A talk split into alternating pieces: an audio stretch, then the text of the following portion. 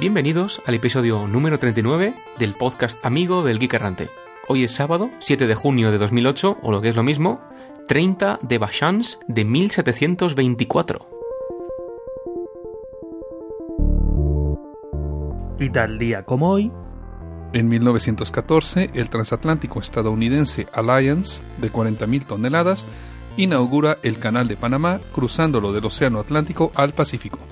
En 1877 nace Charles Grover, físico inglés muerto en 1944. Desarrolló las leyes de difusión y transmisión de los rayos X, lo cual le valió el Premio Nobel de Física en 1917. En su honor se nombró el cráter lunar Barkla. nace en 1886 Henry Coanda, inventor y pionero rumano en el campo de la aerodinámica. Construyó el primer avión a reacción, el Coanda 1910. Y en 1896 vio la luz Robert S. Mulliken, químico norteamericano muerto en 1986.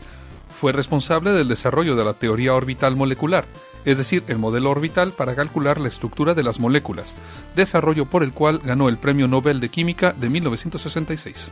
En 1911 nace Brooks Stevens, diseñador automotriz muerto en 1995. Aunque se le atribuye la invención de la obsolescencia planeada, es decir, la práctica de sobra conocida por todos los geeks de acortar ciclos de vida de productos para hacernos comprar más, y que realmente no lo inventó, sino que simplemente creó y definió el término. De acuerdo con su definición, la obsolescencia planeada se fundamenta en crear en el comprador el deseo de poseer algo un poco más nuevo, un poco mejor y un poco más pronto de lo necesario. Su visión era hacer siempre al consumidor querer algo nuevo, en vez de crear productos malos que se tuvieran que reemplazar. One more thing, anyone? Y muere en 1954 Alan Turing, matemático británico y científico de computadores, nacido en 1912. Turing es considerado como el padre de la moderna informática. Proporcionó una formalización muy influyente de los conceptos de algoritmo y computación con la conocida máquina de Turing. Con el test de Turing abrió un provocativo debate sobre la inteligencia artificial. ¿Podrá algún día afirmarse que una máquina es consciente y puede pensar? Posteriormente trabajó en el National Physical Laboratory creando uno de los primeros diseños de computador con programas almacenados, aunque nunca llegó a ser construido. En 1948 se desplazó a la Universidad de Manchester donde trabajó en la creación del Mark I, uno de los primeros computadores de la historia. Durante la Segunda Guerra Mundial, Turing trabajó en Bletchley Park, donde lideró el HAT-8, la sección que desarrolló las técnicas de ruptura de códigos de la Marina alemana. En 1942 muere Alan Blumlein, ingeniero electrónico inglés nacido en 1903. Blumlein midió la amplitud y frecuencia del oído humano y desarrolló la grabación del sonido y el sonido binaural o estéreo. Y en 2006 fallece John Tenta, luchador profesional canadiense nacido en 1963, más conocido como Terremoto Earthquake.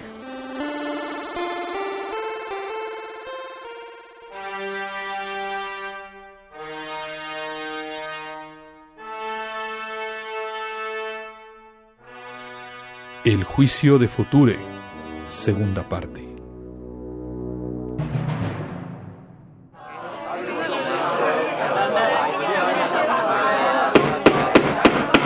Todos de pie, todos de pie. Orden en la corte. Continúa el juicio del universo contra Future. Doctor, continúe con su interrogación del testigo. Su logicidad, Mr. Solo. El juez y testigo Mr. Solo nos estaba narrando lo que encontró al llegar al Geek Errante.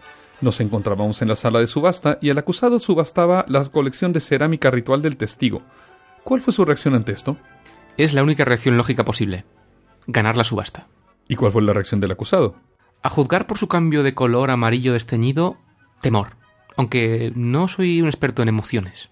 ¿Qué hizo entonces el acusado? Intentó correr hacia su nave con la clara intención de huir. Protesta aceptada. El testigo se limitará a enumerar los hechos y interpretarlos. Muchas gracias, Sus Logicidad. Eso es todo por ahora. ¿Desea la defensa interrogar a este testigo? Adelante.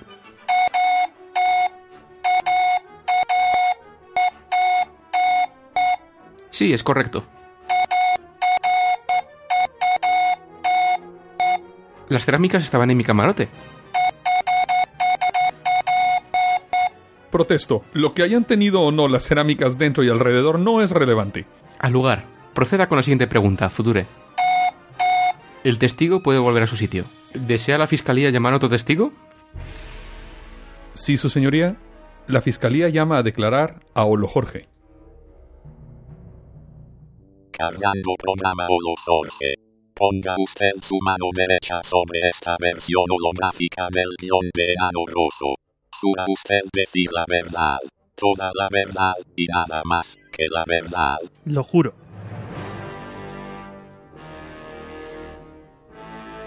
¿Dónde se encontraba la sede de su conciencia hace exactamente 3 días, 5 horas y 32,25, 32, 36 milisegundos? Procesando. De acuerdo con mis logs, me encontraba aquí mismo, en la cafetería del Geek Errante. ¿Y qué estaba haciendo?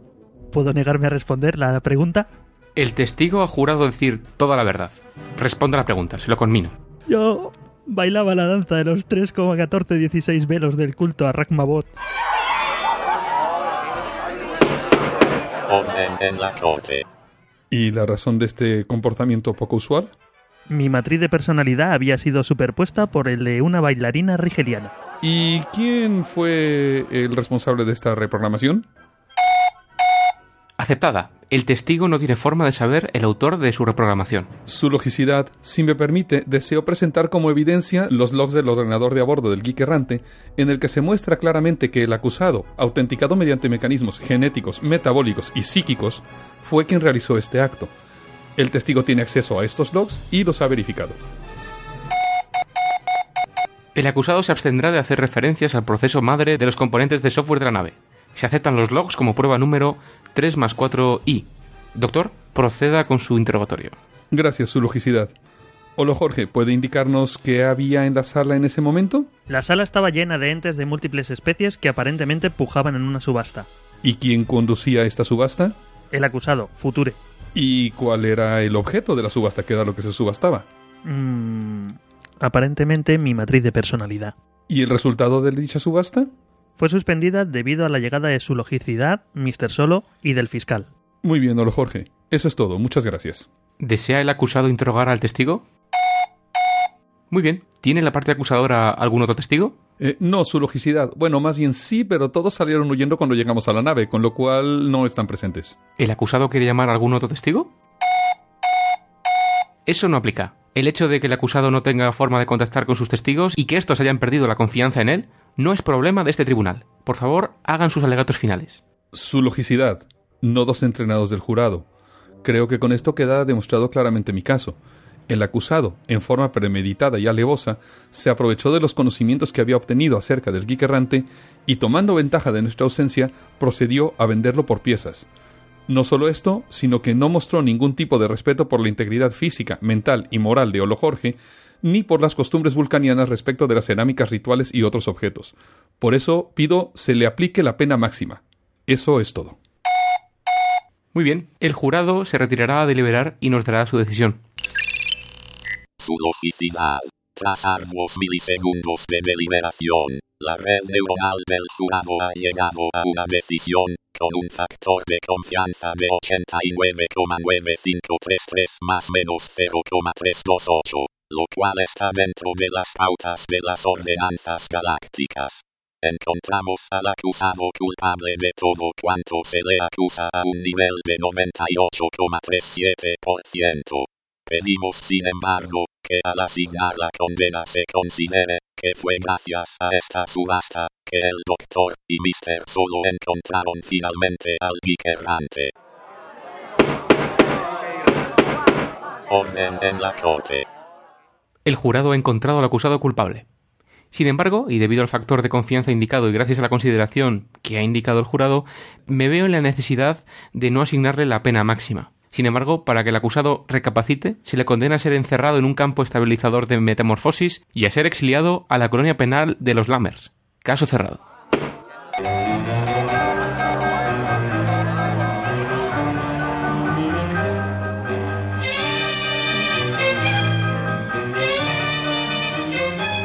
Bueno, pues ahora podemos grabar el podcast.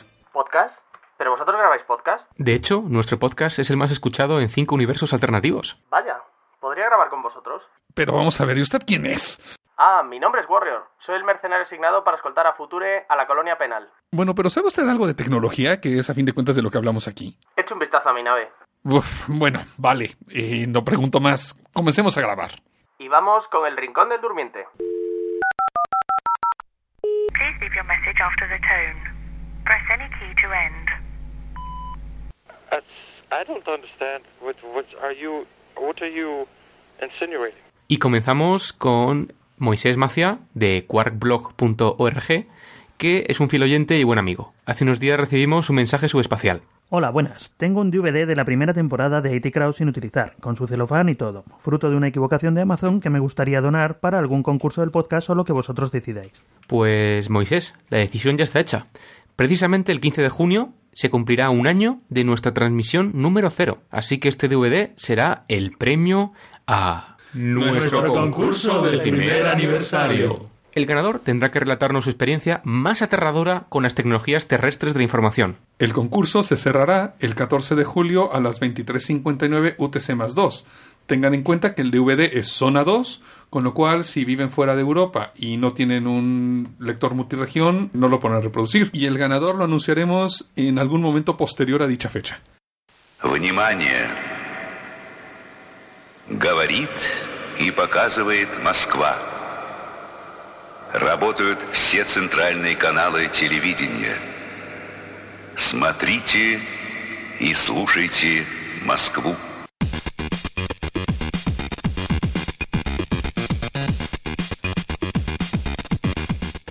Los trabajos más sucios de las tecnologías de la información. Nadie dijo que trabajar en TI fuera bonito. Después de todo, es imposible que todos nosotros nos dediquemos simultáneamente a investigar y desarrollar tecnología puntera. ¿Quién no soñó con doctorarse en el MIT o conseguir una beca del JPL o del CERN en Ginebra?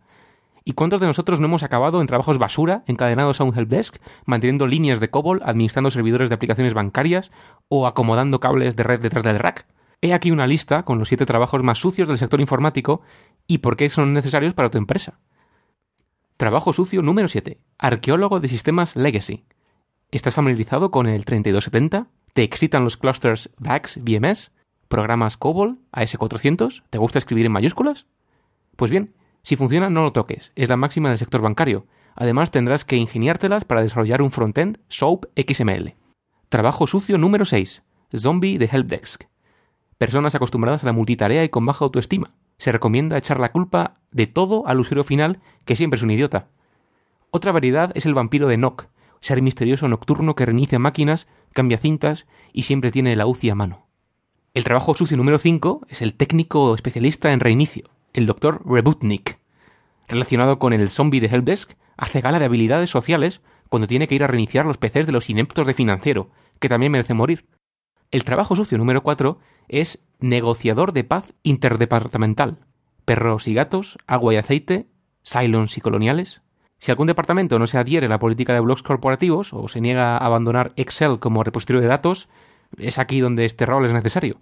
A menudo este tipo de project manager lo tiene más difícil que Kofi Annan en una nave Borg. El trabajo sucio número 3 es ingeniero de espionaje industrial. Buscamos profesionales con habilidades en robar, disfrazarse, mentir y penetrar hasta la cocina sin que nadie se dé cuenta. Lo mejor, que te llamen white hat, hacker ético y conseguir los datos personales de las chicas de marketing sin que se enteren. Lo peor es decir a la cara de los clientes que son estúpidos. El trabajo sucio número 2 es técnico en migración de data centers. El puesto incluye la relocación y reconfiguración de un data center remoto en un periodo de tiempo ridículo. Trabajo sucio donde los haya, mover y duplicar centros de datos, gestionar la logística, cablear en tiempo récord, hacer disaster and recovery plannings. Si trasladar 10 racks, 2.500 kilómetros y tener todo funcionando en menos de 48 horas te produce un rush de endorfinas, probablemente debas consultar con un médico. Y el trabajo número uno y el más ingrato de todos es hurón informático. Buscamos profesionales capaces de introducirse por los más inverosímiles recovecos, contorsionarse hasta límites peligrosos y todo por localizar sistemas ocultos bajo capas de polvo, mainframes Honeywell emparedados en el sótano, PLCs únicamente accesibles por conductos de aire acondicionado repletos de legionela y detritus. A veces un upgrade de firmware de uno de estos sistemas puede costarnos literalmente la vida. ¿Y ustedes, queridos oyentes? ¿Qué otros trabajos nos proponen para ampliar esta lista?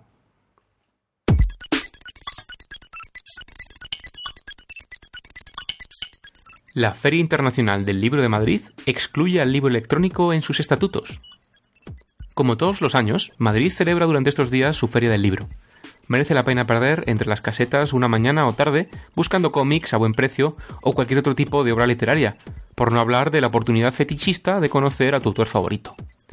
Así que esta mañana, ni corto ni perezoso, me he teletransportado al Parque del Retiro, pensando que quizá las nuevas editoriales tendrían su pequeño rincón en la feria. Así que, grabador en ristre y ansioso por entrevistar, fui en busca de alguna de estas editoriales de libros electrónicos o impresión bajo demanda. Desafortunadamente no encontré absolutamente nada, o mejor dicho, encontré lo de siempre. Editoriales y tiendas de libros en cada verde árbol. Creyendo que me había teletransportado a las coordenadas temporales erróneas, pregunté la fecha. 2008. No podía ser. ¿Estaba en un universo paralelo tal vez? Googleando un poco, en mi Nokia 61 encontré un artículo de Juan Varela en soytu.es en el que se confirmaban mis temores. La presencia del progreso la impide el propio reglamento de la feria en su artículo 6.1, cuando habla de quienes están excluidos.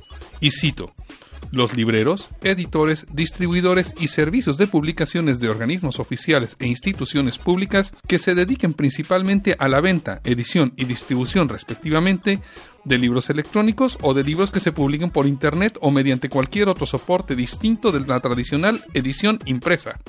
¿Es entonces la Feria del Libro de Madrid tradicional? ¿Por qué negar la tendencia imparable y el nicho de negocio que supone el libro electrónico? ¿Qué de los audiolibros? ¿Hasta cuándo seguiremos matando árboles, fabricando papel, contaminando las aguas y contribuyendo al cambio climático? ¿Estés o no de acuerdo con mi reflexión? Te recomendamos que leas el primer post de Juan y amplíes tu criterio escuchando nuestro especial libro electrónico que hicimos en el episodio número 24 de nuestro podcast. Enseña a los ordenadores a través de tu entretenimiento.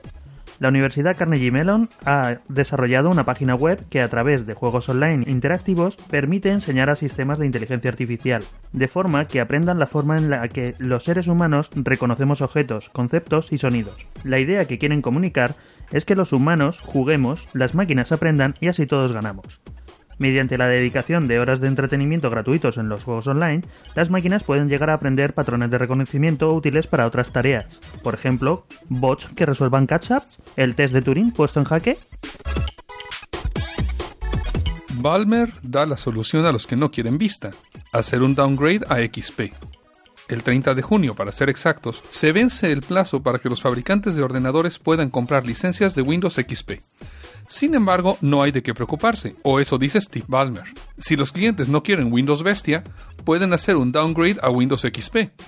Esto se debe a que, según Steve, las licencias de los sistemas operativos de Microsoft incluyen siempre la posibilidad de pasar a versiones anteriores. Hasta ahora esto se ha visto como un hueco, un hoyo a fin de cuentas en las políticas de Microsoft, pero ahora parece ser que la empresa no solo aprueba, sino fomenta el ejercicio de este derecho por parte de la infinidad de personas que están insatisfechas con la última versión del sistema de Redmond. Algunos fabricantes, como por ejemplo Dell, incluso ofrecen sistemas pre-downgradeados de Bestia a XP. Esta estadística pone en entredicho las estadísticas de Microsoft, que dice haber vendido más de 140 megalicencias de Vista, pero no indica claro cuántas de estas han sido reemplazadas por XP.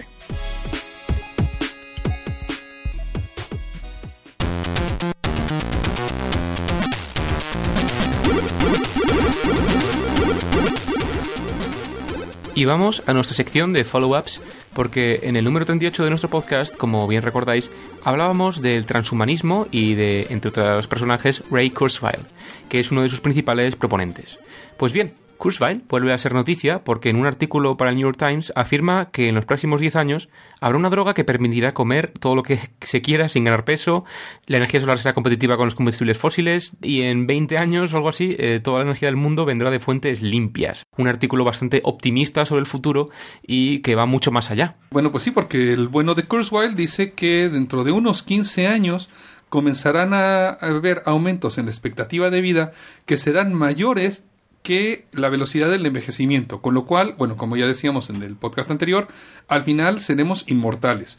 De hecho, nos dice que para la década del 2020, además, será posible agregar ordenadores directamente al cerebro y construir máquinas tan inteligentes como los seres humanos. Bueno, de hecho, Francis Crick decía que Dios es un hacker y no un ingeniero. Es decir, que según también Kurzweil, será posible hacer ingeniería inversa del cerebro para optimizar nuestras rutinas un poquito menos óptimas. Tampoco no sería posible hacer una especie de hacking inverso de, de aquellas que ya lo fuesen, ¿no? Pero vamos, esto es muy interesante. De hecho, eh, Kurzweil ha apostado 10.000 dólares con ni más ni menos que Mitch Kapor, el creador de Lotus Software, a que para el 2029 un ordenador pasará la prueba de Turing. Bueno, y ya que hemos hablado de la muerte de Turing en las efemérides, vamos a hablar un poco más acerca de lo que es la prueba de Turing.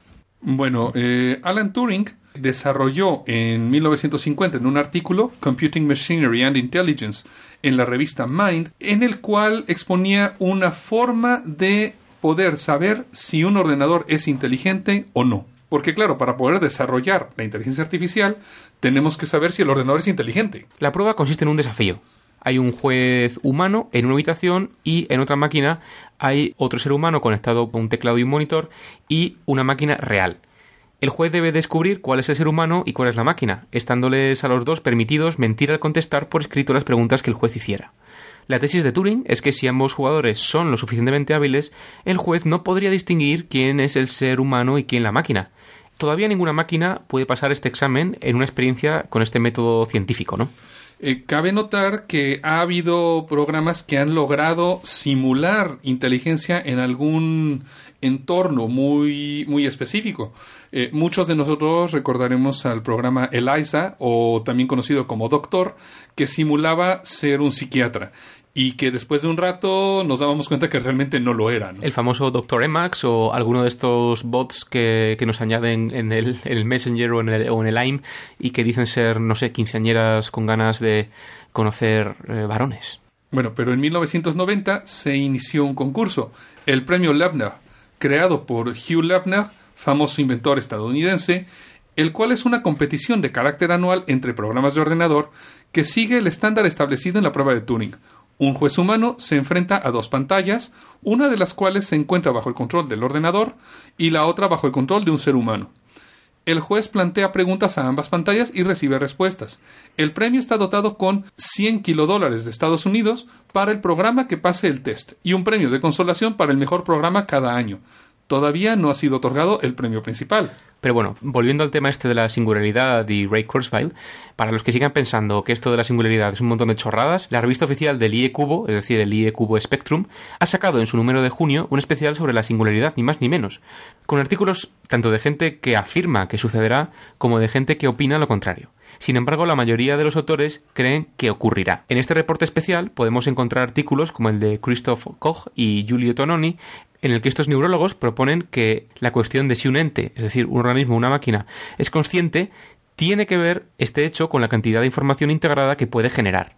Tiene que ver con identificar rápidamente las diferencias entre una escena específica y todas las demás escenas posibles. Es decir, el famoso ejemplo de animal y perro o perro y alsaciano o pastor alemán. O cosas como, por ejemplo, ver una escena de un robo en una tienda de licores y poder determinar que se trata de un robo, que además se cree que es una tienda de licores porque esta tienda tiene una serie de botellas en la parte de atrás, etcétera. Es decir, el poder sacar la esencia de una escena que la distingue de todo lo demás posible, ¿no? En otro artículo de este especial del IECubo sobre la singularidad, Werner Vinci, de quien hablamos también en el número 38, nos eh, expone su opinión acerca de las señales que indican que la singularidad está o estará muy cerca. Según Vinci, la singularidad surgirá a partir de la combinación de varios escenarios. Entre estos escenarios podemos citar los siguientes. Hola Jorge. El de la inteligencia artificial, el de la amplificación de la inteligencia humana, el de la mejora de la operación neurológica del cerebro, el de que las redes, ordenadores y bases de datos existentes junto con la humanidad misma se hagan suficientemente efectivos para considerarse como un único ente sobrehumano, y por último el de que la red de microprocesadores embebidos se haga suficientemente efectiva para considerarse como un único ente sobrehumano.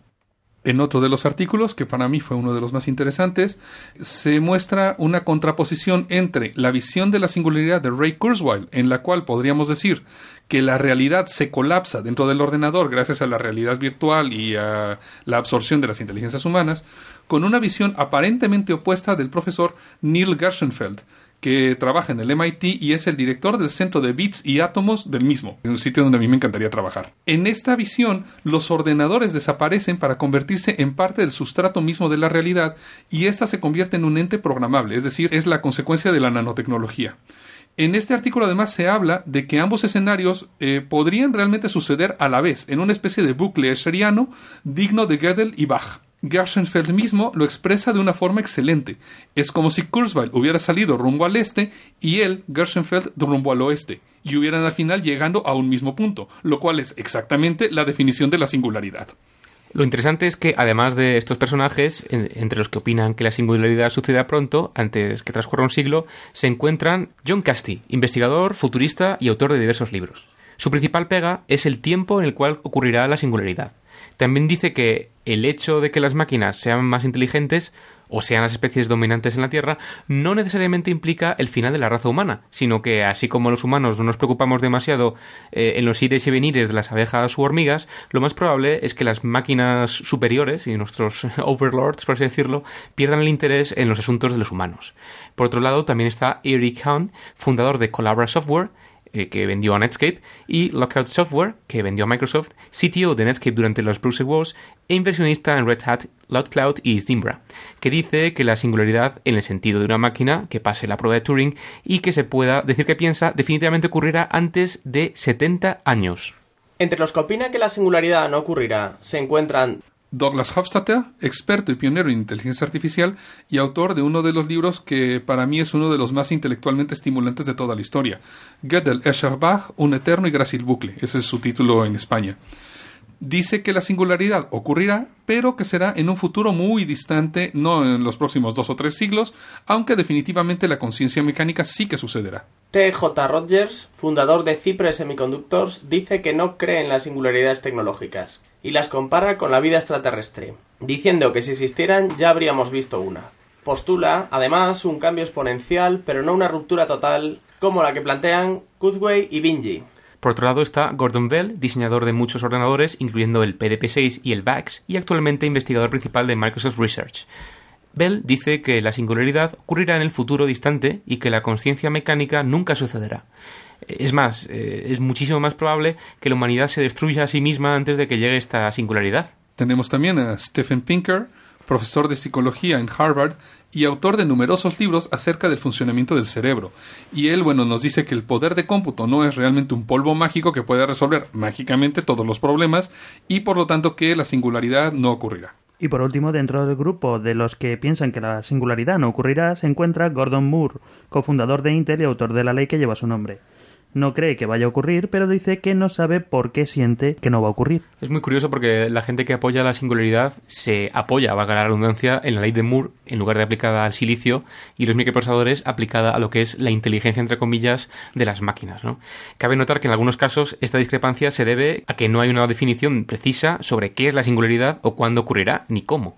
De cualquier forma, podemos asegurar que nos esperan tiempos interesantes y os animamos, a vosotros, nuestros oyentes, a leer el especial del IEQB Spectrum que está disponible en la web de la revista www.spectrum.iee.org Y pasamos ahora a Developers y Unix, momento tras el cual yo os abandonaré para escoltar al prisionero. Developers, developers, developers, developers, developers, developers. Developers, developers, developers, developers, developers, developers, developers, developers. Yes!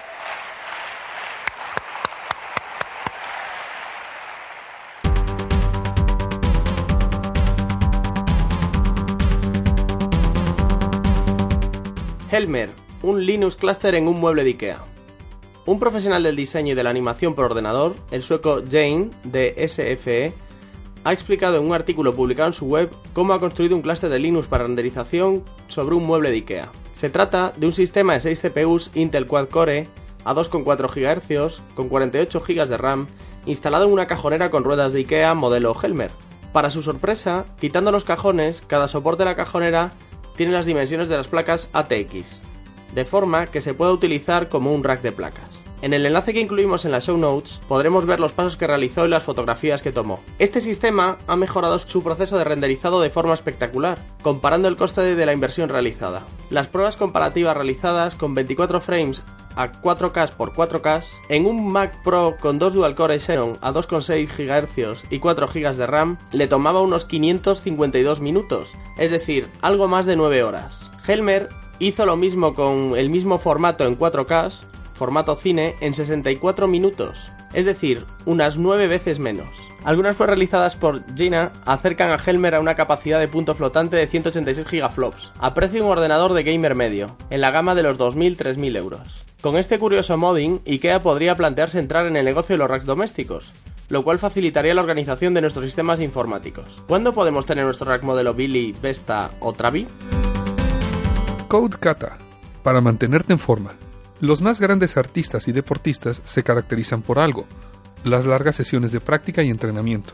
En dichas sesiones, su meta no es ganar un trofeo, crear una obra o entretener a un público, sino simplemente mantenerse en forma y mejorar su técnica. Sin embargo, en la industria del software es común el tomar desarrolladores que solo conocen la teoría y lanzarlos directamente a lo más profundo de la piscina, utilizando el método didáctico hombre al agua aprende a nadar es como tomar un grupo de jóvenes con buena condición física y decirles que tienen cuatro trimestres para ganar en el fútbol americano a los vaqueros de Dallas. Es por esto que los desarrolladores por lo general terminan cometiendo muchos errores en su trabajo, por lo menos al inicio. En un intento de solventar esta falta, la gente de Pragmatic Programmers, grandes proponentes, por ejemplo, de Ruby y de Ruby on Rails, han creado un sitio llamado Code Katas. Así como en el karate, una kata es un conjunto de movimientos y ejercicios predeterminados cuya finalidad es perfeccionar la técnica del karateka, el sitio de Code Katas contiene ejercicios cuya única finalidad es que los programadores mejoren sus técnicas tanto mentales como de programación. Todos estos ejercicios están pensados para hacerse sin la presión típica de fechas límite y de los proyectos. Toman en promedio entre 30 minutos y una hora y la idea es hacerlos repetidamente y mejorar cada vez, porque además no tienen una solución única, sino que la idea es poder tener distintas soluciones y poder ir mejorando según se va resolviendo. Y de hecho hay ejercicios en los que se pide que se resuelvan en el mayor número de formas posible. Desde nuestro rincón del multiverso, deseamos éxito a este esfuerzo y esperamos por una parte que surjan muchos más al estilo también de los Geek Puzzles, en los cuales el Geek Errante participó recientemente, y por otra que los programadores que hay entre nuestros oyentes se interesen por este sitio y otros similares. Una historia de cuatro kernels. La calidad del código de sistemas operativos abiertos y propietarios sometida a estudio. Diomedes Spinellis presentó una interesante ponencia durante la trigésima Conferencia Internacional de Ingeniería del Software, celebrada en Leipzig del 10 al 18 de mayo de este año. En su ponencia se compara la calidad del código fuente de Linux, WRK, es decir, el kernel de Windows distribuido a los investigadores, OpenSolaris y FreeBSD. Para Spinellis, las áreas que comprenden un término tan difuso como calidad del código son organización de la estructura de ficheros y bibliotecas, la estructura del código, el estilo, el procesado y la organización de los datos. Para la configuración se procesaron más de 10 millones de líneas, almacenando los más de 8 gigas de datos y 160 millones de registros en cuatro bases de datos. A pesar de discusiones religiosas entre la superioridad del open source y el código cerrado, puede comprobarse en el estudio que no hay ganadores ni perdedores. Los dos sistemas comerciales por excelencia, WRK y Solaris, alcanzan puntuaciones ligeramente más positivas que negativas. Sin embargo, WRK alcanza el mayor número de puntuaciones negativas de todos los núcleos analizados, mientras que Solaris tiene casi el resultado más bajo en puntuaciones positivas. Independientemente de las características puramente técnicas, lo que puede concluirse es que los modelos de desarrollo open source no producen software de mayor calidad que los modelos propietarios o comerciales. Spinellis es doctor en Computer Science por el Imperial College, profesor de Ingeniería del Software en la Universidad de Atenas y autor de dos grandes libros de programación, Code Reading y Code Quality. Su principal campo de interés es precisamente el refactoring y el análisis de código. También forma parte del proyecto FreeBSD y es autor de proyectos FLOSS como SocketPipe, una herramienta para acelerar IPCs, el conversor BigTech 2XML, BIP2XML y el analizador de calidad de código fuente CS Scout. También ha ganado en cuatro ocasiones el concurso internacional de CEO Ofuscado, eh, su número de, de R2 es 4 y tiene su propia columna en la revista del IECubo.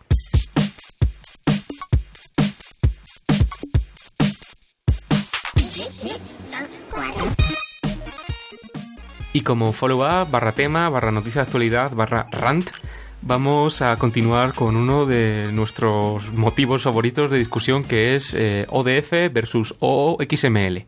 Como bien recordaréis, OXML es un estándar ISO, aunque aún en teoría no haya acabado el plazo de impugnación para que los diversos países cuyas organizaciones de estándares quieran impugnen esta decisión. Eh, recordemos también que Microsoft y la ISO no han presentado lo que es el draft eh, definitivo, entre comillas, para dar la información completa a los países sobre OXML. En consecuencia, la ISO ha dicho que la concesión del estándar para OXML es condicional tanto bueno, pues a estos resultados de las impugnaciones como a la aparición de lo que es un draft definitivo para que se pueda aprobar el estándar definitivamente, valga la redundancia, para principios de julio. El plazo de impugnaciones es un dato bastante ambiguo porque muchos países creían que duraba hasta el 30 del pasado mes de mayo. La realidad es que ha durado hasta el 1 o el 2 de junio, por lo que ha habido más países que han podido presentar sus reclamaciones y sus impugnaciones. Esto es debido a que, como de costumbre, esta parte de las negociaciones, esta parte de, la aprobación de ese estándar, se ha realizado en el más estricto secreto y muchas fuentes que hemos podido consultar únicamente lo han sabido gracias eh, a filtraciones desde la propia ISO. El tema es que tenemos como hemos dicho, el plazo cerrado definitivamente y tenemos varias notificaciones de países que han impugnado el estándar de OXML. Podemos comenzar, por ejemplo, con Sudáfrica, ¿no?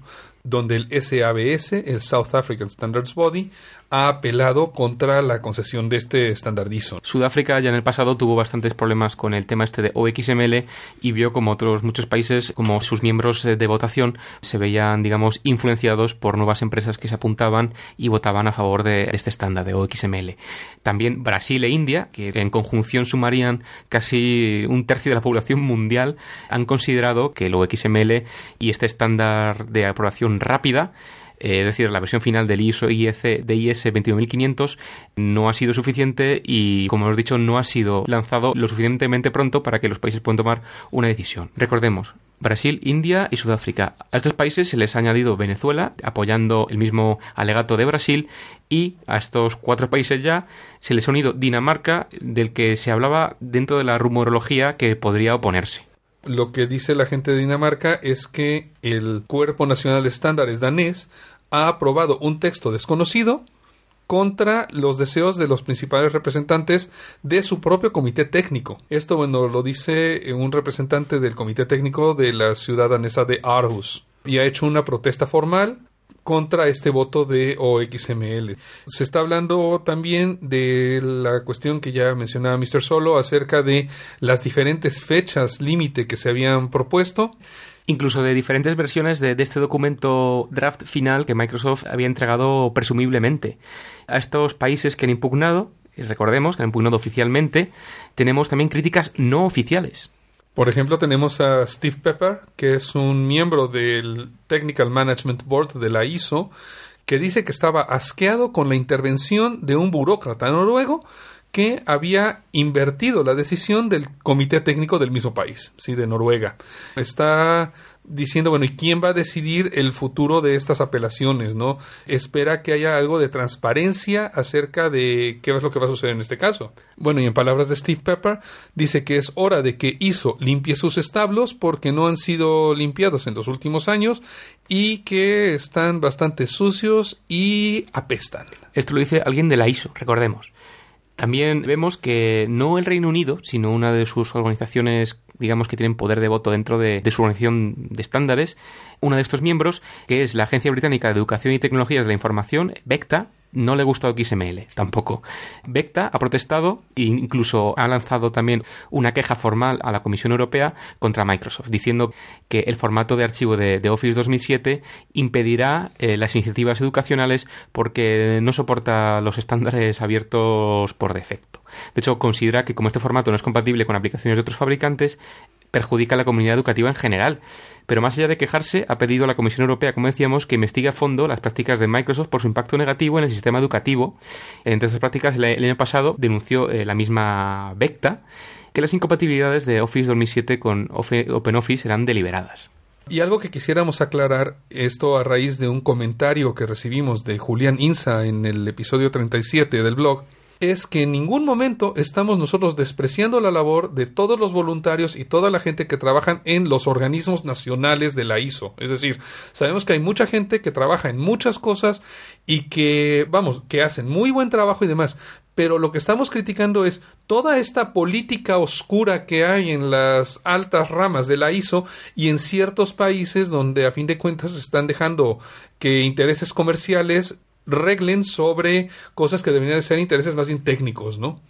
Y volviendo a Microsoft, quizá Vecta tenga que guardarse sus palabras o, o, la Unión Europea que suspender su investigación, porque de momento Microsoft anunció a finales de mayo que soportará ni más ni menos que ODF en Microsoft Office. De hecho, Microsoft anunció que lanzará una actualización para Office 2007 que se llama Microsoft Office 2007 Service Pack 2, que aparecerá en la primera mitad de 2009, que dará soporte nativo al Open Document Format, que actualmente utiliza la suite de ofimática libre OpenOffice creado por Sun Microsystems. También soportará PDF de Adobe sin tener que instalar plugins adicionales como hay que hacerlo actualmente. Además, Microsoft anunció que no van a soportar su propio formato, el OXML e incluso se van a unir al grupo de trabajo Oasis y también al grupo ISO IEC JTC1 que tiene control sobre la versión de ODF, digamos, dentro de la ISO. Los usuarios que instalen este Service Pack 2 de Office 2007 tendrán la opción de elegir qué formato por defecto desean usar, si ODF, hojas de cálculo o presentaciones, etcétera, etcétera, o bien el formato nativo de Microsoft Office. Sobre este tema de colaboración entre Microsoft y el grupo de trabajo de ODF 1.1 también tenemos información. De hecho, también ha dicho que va a participar en el, la estandarización y el mantenimiento de estándares como son PDF y XPS.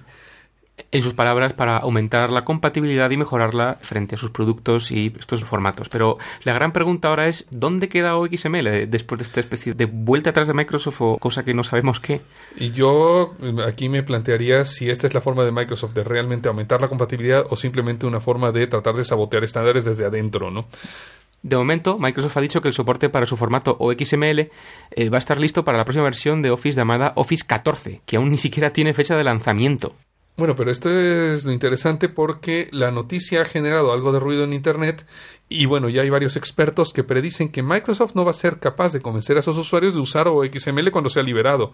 Porque claro, después de todo ya se fueron por el camino del formato abierto de los documentos y obviamente se va a masificar ahora con Office sumándose al trabajo que había hecho hasta ahora solo OpenOffice. Bueno, de hecho, eh, aunque Microsoft se haya sumado a estos comités y quiera prestar su ayuda a, a lo que es ODF, PDF, etcétera, etcétera, recordemos que la Fundación Oasis y el proyecto OpenOffice y ODF lleva intentando adaptar OXML desde agosto de 2007. Esto lo dice ni más ni menos que Mijael Pagawa, que es el project manager de lo que es el proyecto de soporte OXML en OpenOffice. Y de hecho, bueno, siempre ha sido el interés de la Fundación Oasis el donar, el hacer que OpenOffice sea compatible con todos los formatos de documentación. Esto es algo bastante interesante, ¿no? Porque esto que tenemos aquí, básicamente de Microsoft uniéndose a, al esfuerzo estandarizador de ODF, me recuerda a algo que pasó a finales de los 90 eh, en la ECMA. No estarás hablando de todo el tinglado que hubo en JavaScript, LiveScript, ECMAScript y todo esto, ¿no? ¿Será ODF versus XML el nuevo ECMA script? Hagamos un poco de historia.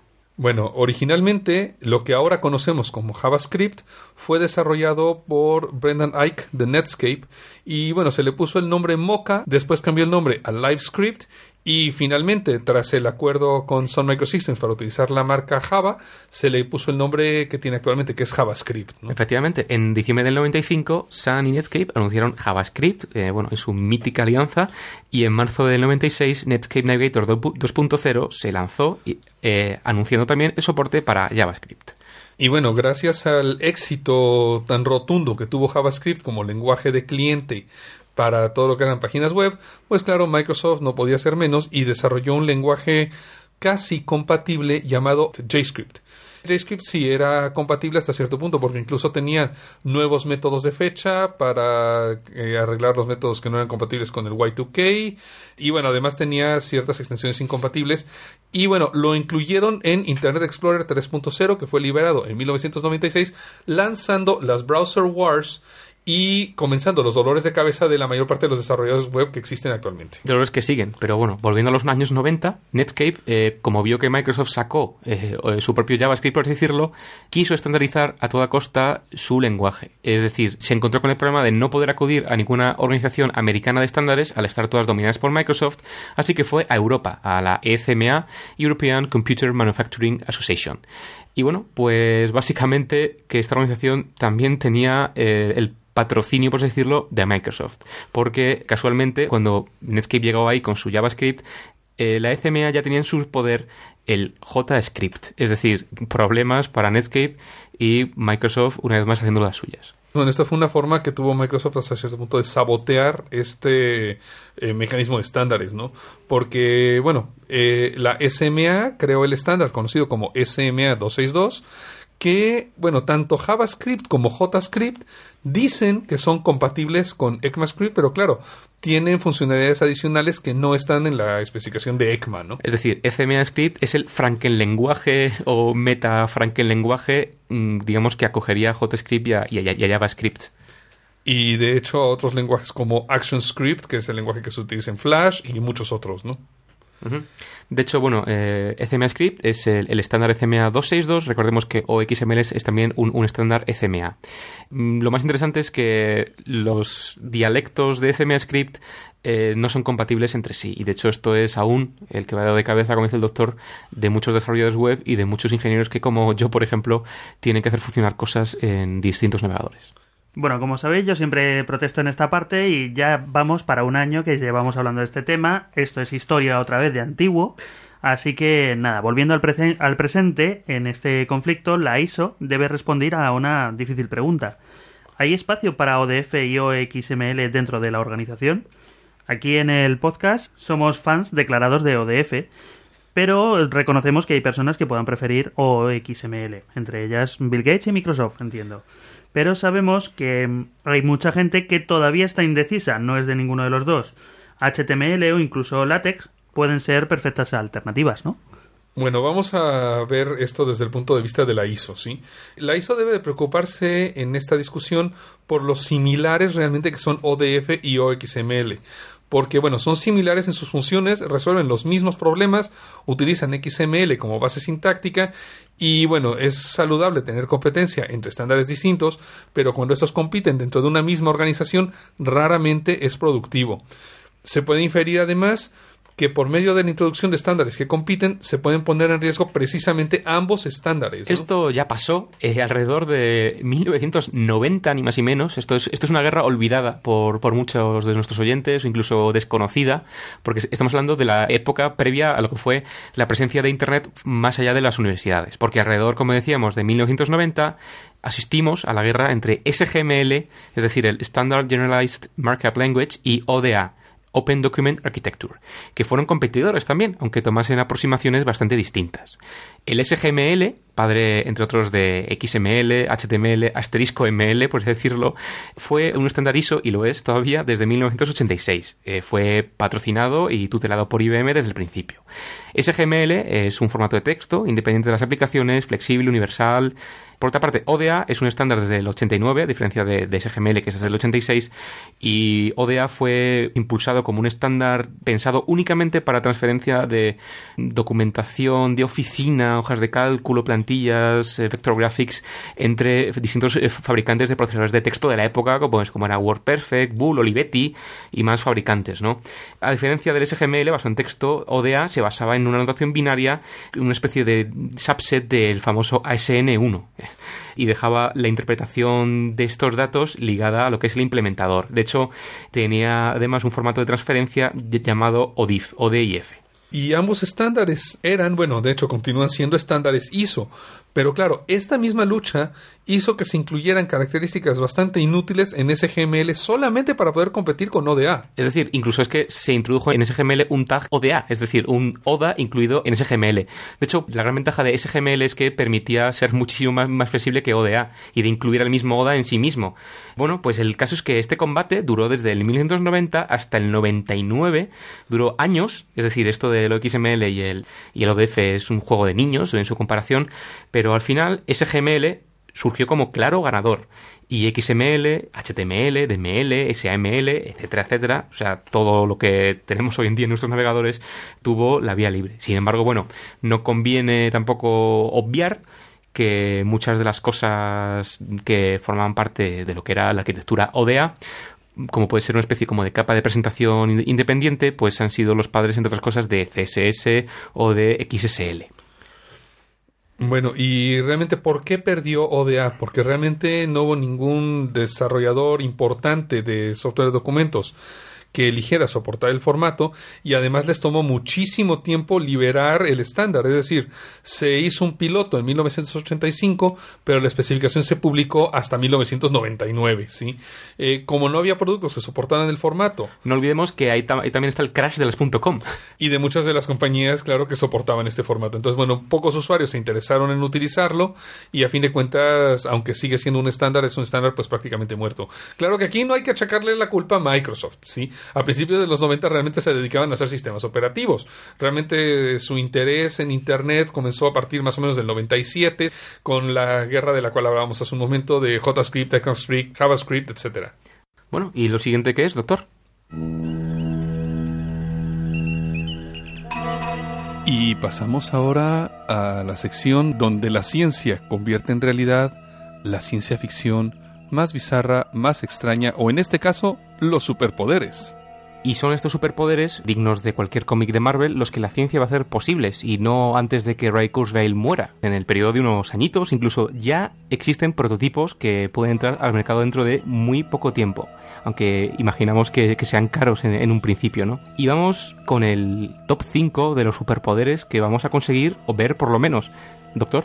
Bueno, y aprovechando la reciente salida de la película de Iron Man, pues precisamente hablemos de este personaje, cuyo poder se basa en un traje de batalla eh, avanzado tecnológicamente, ¿no? Como lo sabrán los fans del cómico de la película, Tony Stark billonario inventor, a fin de cuentas se crea al más puro estilo MacGyver, una armadura de batalla después de ser secuestrado en el cómic original por vietnamitas y en la peli actual gente del Extremo Oriente. ¿no? Bueno, el caso es que ya tenemos, y como no, en Japón algo que es casi igual, que es un traje que se llama HAL 5.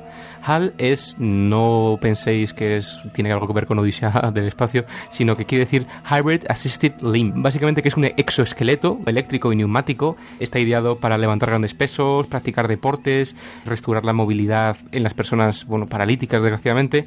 Y bueno, esto ya existe, es el HAL 5 y tiene un sitio oficial incluso. El número 4 es ni más ni menos Jean Grey, eh, la chica de los X-Men, telequinesis, que es el, el, el, poder de mover los objetos a distancia con la energía de la mente.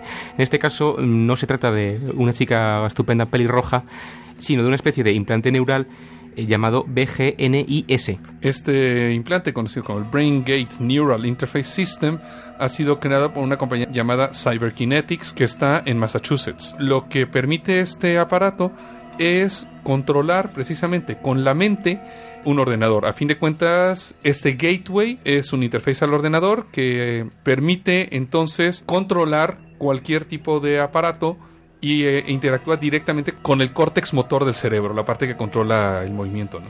El número 3 no es ni más ni menos que Spidey, Spider-Man. Bueno, y la ciencia en este momento nos trae el poder de Spider-Man a través de, por una parte, tecnología de nanotubos, que no solo sirven como superconductores de temperatura ambiente, y nanopegamento, los nanotubos que eh, empleados en materiales, bueno, pues imagino que en suelas de zapatos y en guantes y cosas así, distribuidos de la forma adecuada, pueden adoptar las propiedades interesantes que tiene, por ejemplo, lo que es la pata de, de una salamanquesa o de, o de, un gecko, que es básicamente pegarse a las paredes eh, debido a lo que se conoce como el efecto Kashmir. Pues bien, eh, los nanotubos de carbono lo tienen. Y por otra parte, el nanopegamento es algo parecido, que básicamente es unir a nivel molecular estructuras, según el, el científico hindú el profesor Ganamapitrama Ramaz, este nanopegamento se puede usar como una especie de versión en la vida real de los disparos de tela de araña de Spider-Man. O sea que lo que los científicos aquí son muy, muy nerds. Bueno, y como número dos tenemos al obesno. Y no el hecho de tener un esqueleto de adamantium, sino el que se cura, a fin de cuentas, él a sí mismo y que logra, a fin de cuentas, regenerar todos sus tejidos. Los científicos han creado lo que llaman la matriz extracelular.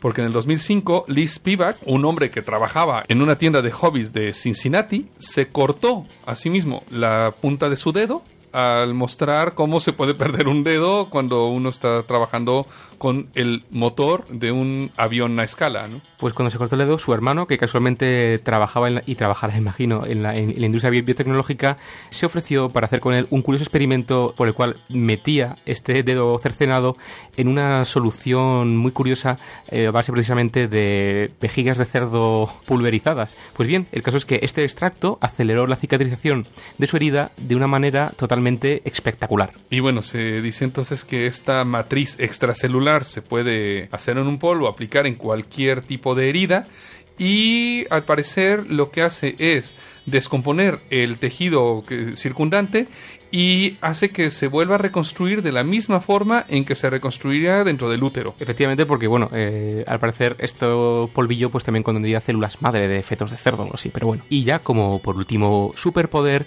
la mujer invisible, Sue Storm, que obviamente es invisible. Sue tiene la habilidad psiónica de manipular energía cósmica del ambiente de una manera, bueno, como los mutantes hacen, ¿no?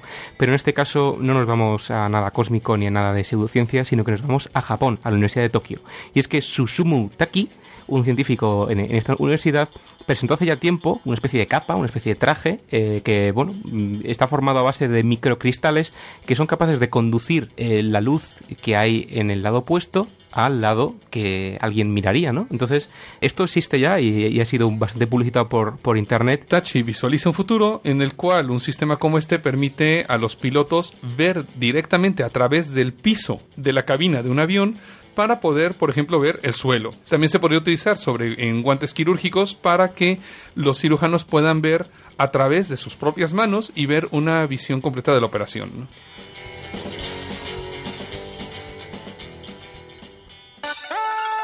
Bueno, creo que hemos salvado nuestras propias vidas con Futuro ya por fin alejándose y con Warrior que me ha llegado su señal que ha pasado ya al hiperespacio. Afortunadamente lo hemos descubierto, afortunadamente hemos regresado a tiempo y ahora, bueno, ustedes verán que tenemos una labor bastante grande de reconstruir todo el geek errante, ¿no? Yo por de pronto creo que he hecho en falta un par de volúmenes de música reisiana y de cerámica cluzumeca. Saludos desde el Geek Errante.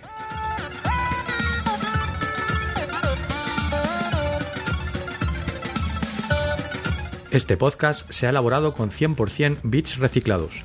Ninguno sufrió daños durante la grabación. Se distribuye bajo una licencia Creative Commons Share Alike, atribución no comercial 2.5 de España.